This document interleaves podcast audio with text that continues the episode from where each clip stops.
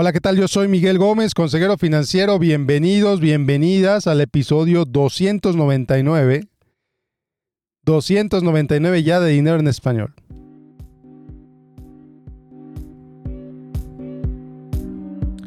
El día de hoy voy a continuar. El día de hoy es la tercera parte, el tercer episodio de esta serie de historias de dinero. Las historias de dinero originalmente descritas por un par de psicólogos americanos, Klontz, de apellido Klontz, K-L-O-N-T-Z. Ellos identificaron estas historias de dinero con la intención de ver cómo vive la gente, qué historias tiene esta gente. Las historias de dinero, otra vez, son esas creencias que hemos aprendido desde pequeños respecto al dinero.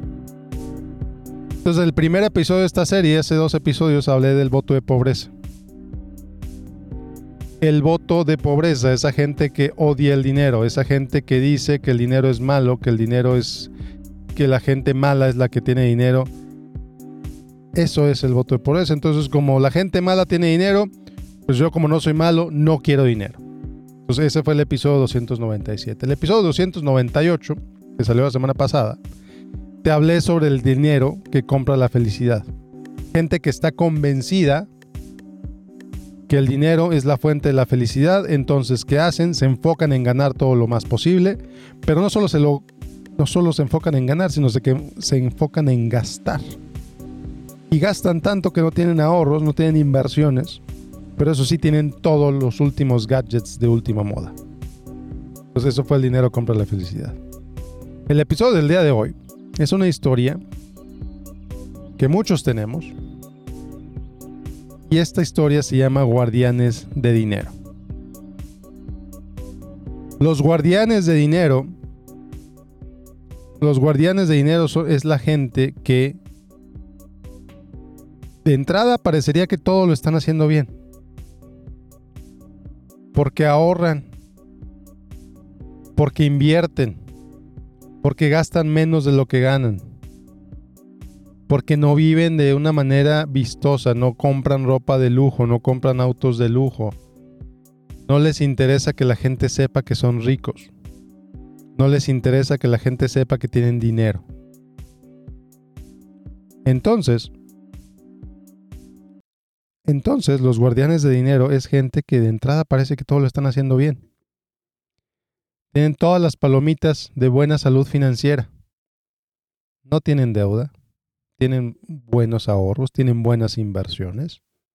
Buenas en respecto a la cantidad. Tienen suficiente cantidad ahorrada, suficiente cantidad invertida. Gastan menos de lo que ganan. Todo se ve bastante bien.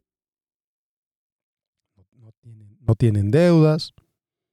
Todo fantástico gastan para lo que les alcanza, gastan bien, viven bien, viven cómodo, ahorran.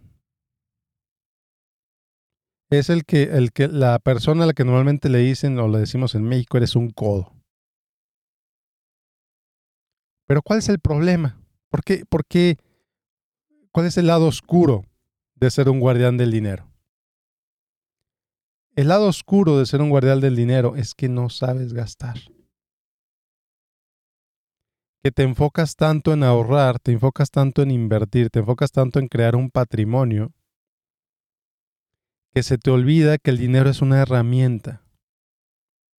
Es una herramienta que te da opciones, es una herramienta que te permite hacer cosas. Entonces están tan enfocados en ahorrar o en invertir que no salen de vacaciones, por ejemplo que no disfrutan de su dinero. Se sobrepasan un poquito del balance. La, vida es un balance en el que siempre digo yo que la planeación financiera, la buena planeación financiera, es ayudar a la gente a disfrutar su presente y al mismo tiempo crear un futuro prometedor con esos ahorros, con las inversiones. Entonces la buena planeación financiera es lo que permite balancear ese presente con el futuro. Bueno, pues a los guardianes del dinero se les olvida el presente. y se enfocan muchísimo en el futuro. Se enfocan tanto en el futuro que se les va el tiempo sin viajar, sin disfrutar, sin ver, sin conocer y, y a lo mejor dicen, ¿sabes qué? Así estoy bien. Aquí en mi casa sin salir estoy bien. Pero en realidad lo estás. ¿En realidad estás bien? Tienes ese dinero en el banco, en las inversiones, creciendo, fantástico, maravilloso. Es gente que a lo mejor no se ha preguntado para qué quiere acumular ese dinero. Hay gente que a lo mejor no, no se ha puesto a pensar que lo único que entendió la historia de dinero, ya les he dicho, las historias de dinero son parcialmente ciertas. Es importantísimo ahorrar, es importantísimo invertir. Es importantísimo crear un patrimonio. Cuando creas un patrimonio, primero para ti, quiere decir que vas a depender menos de los demás. Vas a depender menos del gobierno, de tu familia cuando seas mayor. Porque vas a tener tu propio patrimonio, vas a tener tu independencia financiera. Y luego, si sigues acumulando, pues esa libertad financiera, esa independencia financiera se la puedes pasar a tus hijos o incluso a tus nietos en lo que se conoce como riqueza generacional. Entonces, lo que llega a pasar aquí es que se enfocan tanto en el futuro que se olvidan del presente. Se olvidan de disfrutar más su presente, de disfrutar más su aquí y ahora. Entonces, es gente que posiblemente está posponiendo su felicidad. Está posponiendo su felicidad. Cuando tenga X cantidad de dinero, entonces sí voy a disfrutar. Cuando me jubile, entonces sí voy a disfrutar. Cuando mis hijos crezcan, entonces sí voy a disfrutar. Cuando tenga todo el dinero ahorrado para la universidad de mis hijos, entonces sí voy a disfrutar. Y así se la pasan posponiendo, posponiendo, posponiendo la felicidad. Posponiendo otras actividades que posiblemente les generarían satisfacción, que posiblemente disfrutarían, que posiblemente les gustaría mucho hacer. Pero no las hacen porque no, su enfoque es ahorrar, su enfoque es invertir. Y otra vez, no está bien, no está mal. Digo, está bien crear un patrimonio. Pero ¿será posible que se arrepentirán en el futuro de no haber conocido más? De no haber viajado más con sus hijos? De no haber hecho más cosas con su pareja? ¿Se podrían arrepentir? Ahora, los dos miembros de la pareja, ¿los dos están satisfechos con vivir de esa forma? Es posible que sí. Pero ¿y si no? Yo he sabido de parejas que se pelean, que se divorcian, que se separan porque uno era tan aferrado al dinero que la otra persona simplemente no pudo. No pudo con eso, no entendía el por qué esa persona que ganaba tan bien no disfrutaba más de su dinero. No disfrutaba más de su dinero. Entonces, cuando reacciona, cuando se den cuenta de esto, yo lo he visto con gente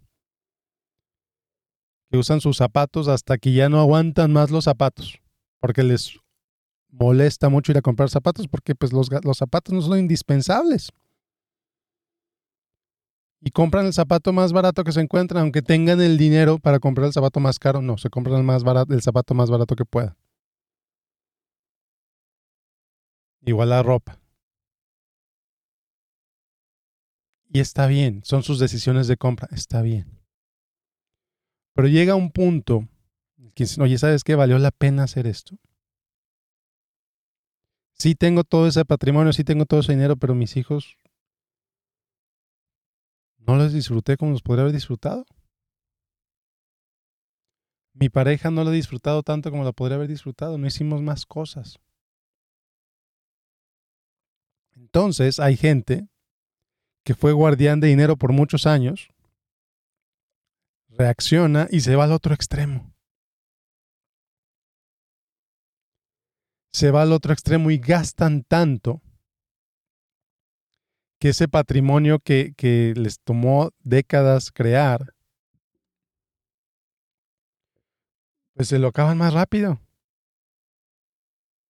Y sí lo disfrutan y, el maravilloso, fantástico que usen su dinero, sus recursos, etcétera, maravilloso. Pero se van al otro extremo. Entonces es bien importante tener un balance, es bien importante tener una claridad de qué es importante para ti. Siempre se los digo aquí, tener una claridad de qué es importante para ti, de qué es lo que quieres lograr, de qué es lo que te interesa, de qué es lo que te importa. Si estás convencido que ahorrar es lo más importante para ti, entonces tienes que tener bien claro para qué quieres ahorrar. ¿Cuál es tu propósito? ¿Cuál es tu razón por la cual estás ahorrando tanto, estás invirtiendo tanto? Que otra vez, no está mal ahorrar. No está mal invertir, se los he dicho muchas veces. Al contrario, es fantástico ahorrar, es fantástico invertir. Es lo que te crea patrimonio, es lo que te ayuda a crear un patrimonio. El problema es que cuando te el problema es crearte, el problema es convertirte en un guardián de dinero, cuya única visión es ahorrar tanto como pueda ahorrar. Y lo demás no me importa. Oye, espérate. Qué bueno, Qué bueno que ahorres, qué bueno que inviertes. Pero no te ciegues por eso. No pierdas la perspectiva de la vida por eso. Disfruta más el presente. No te estoy diciendo que te vayas al otro extremo, no. Balancea. Busca tener un balance sano entre el presente y el futuro. A la mayoría de la gente le pasa al revés. Se enfoca tanto en el presente que se olvida del futuro. Se enfoca tanto en disfrutar el hoy que se olvida de ahorrar para su futuro. Y ahí es cuando vienen los problemas.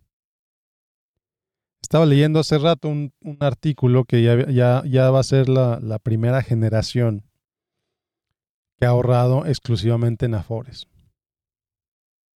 Afores es el sistema de ahorro para el retiro en México. Yo sé que la mayoría de ustedes que me escuchan, la mayoría, la mayoría está en Estados Unidos, pero México hizo un experimento bien interesante. Hace más o menos 20 años se privatizó el sistema de ahorro para el retiro en México. Lo que significa que en lugar de que el gobierno te dé una pensión a través del sistema del Seguro Social, ahora, otra vez en México, ahora Tú eres el responsable de ahorrar para tu futuro. Tú ciudadano, tú persona, tú mexicano, tú mexicana, eres responsable de ahorrar para tu retiro. Entonces, por años, por décadas, el gobierno mexicano le ha estado diciendo al, al, pueblo, a la gente, ahorra para tu futuro, 10 pesos más al mes, 10 pesos más a la semana, ahorra para tu futuro, va a hacer una diferencia. Bueno, pues por X o Y razón la gente se enfocó en el presente y ahora van a recibir una pensión muy pequeña cuando se jubilen. Se estima que va a reemplazar el 30% de sus ingresos. Entonces, si hubieran ahorrado más, podrían haber reemplazado el 40, el 50, el 60% de sus ingresos, el 80% de sus ingresos si hace 20 años hubiera empezado a ahorrar un poquitito más, un poquitito más de ahorro voluntario, habría hecho una diferencia tremenda. 1% de sus ingresos extras que hubieran puesto al sistema de pensiones, a su Afore, 1% más. O sea, por cada 100 pesos que ganas, un peso más. Un peso. Habría hecho una diferencia tremenda. Porque 1% de, de ingresos por 20 años, más, los rendimientos que generan las inversiones, hace una diferencia brutal. la gran mayoría de la gente no lo hizo. Y ahora, pues van a recibir una pensión muy pequeña. Y los únicos responsables son ellos mismos. No es culpa del gobierno, no es culpa de las afores. Es responsabilidad de cada uno.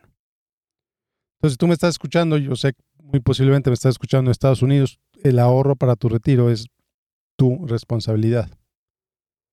Si eres un guardián del dinero, posiblemente lo tienes bien claro y sabes exactamente cuánto estás metiendo cada mes para tu futuro. Te felicito, sigue así. El mensaje de este episodio es simplemente que busques un balance entre tu yo futuro y tu yo presente.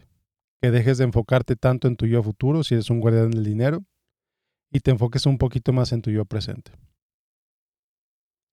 para que disfrutes de tu vida, para que te disfrutes de tus hijos, para que disfrutes de tus amigos, para que disfrutes como tú disfrutes. De tus perros, de buena comida, Entonces, bueno, pues es el mensaje de hoy. Si eres guardián de dinero, balancea más tu yo presente. Y bueno, pues nos vemos la próxima. Nos vemos la próxima con otro episodio. Muchas gracias por acompañarme. Esto fue Guardianes del Dinero, el tercer episodio de la serie de historias de dinero. Nos vemos la próxima semana con el episodio 300 de Dinero en Español, con otra historia de dinero con otra sorpresa por ahí que estoy preparando para el episodio 300. Muchas gracias por acompañarme. Nos vemos la próxima. Bueno, pues muchas gracias por escuchar este episodio. Como siempre, te invito a que te inscribas a mi boletín de correo casi semanal, casi mensual. en miguelgomez.link diagonal correo, miguelgomez.link diagonal correo. Como siempre, te invito a que me sigas en Facebook, en facebook.com diagonal Miguel Gómez Consejero. Y por último, recordarte, invitarte a que me dejes un review en iTunes, a que me dejes tu calificación en Spotify. Esto le ayuda a los algoritmos a que recomienden este podcast a más gente. Entonces, por favor, por favor, si este podcast te gusta, si este episodio te gustó, déjame tu review ahí, déjame tus estrellitas. Y bueno, pues nos vemos la próxima semana con otro episodio de Dinero en Español. Yo soy Miguel Gómez, consejero financiero. Que tengas un excelente, excelente día. Hasta la próxima.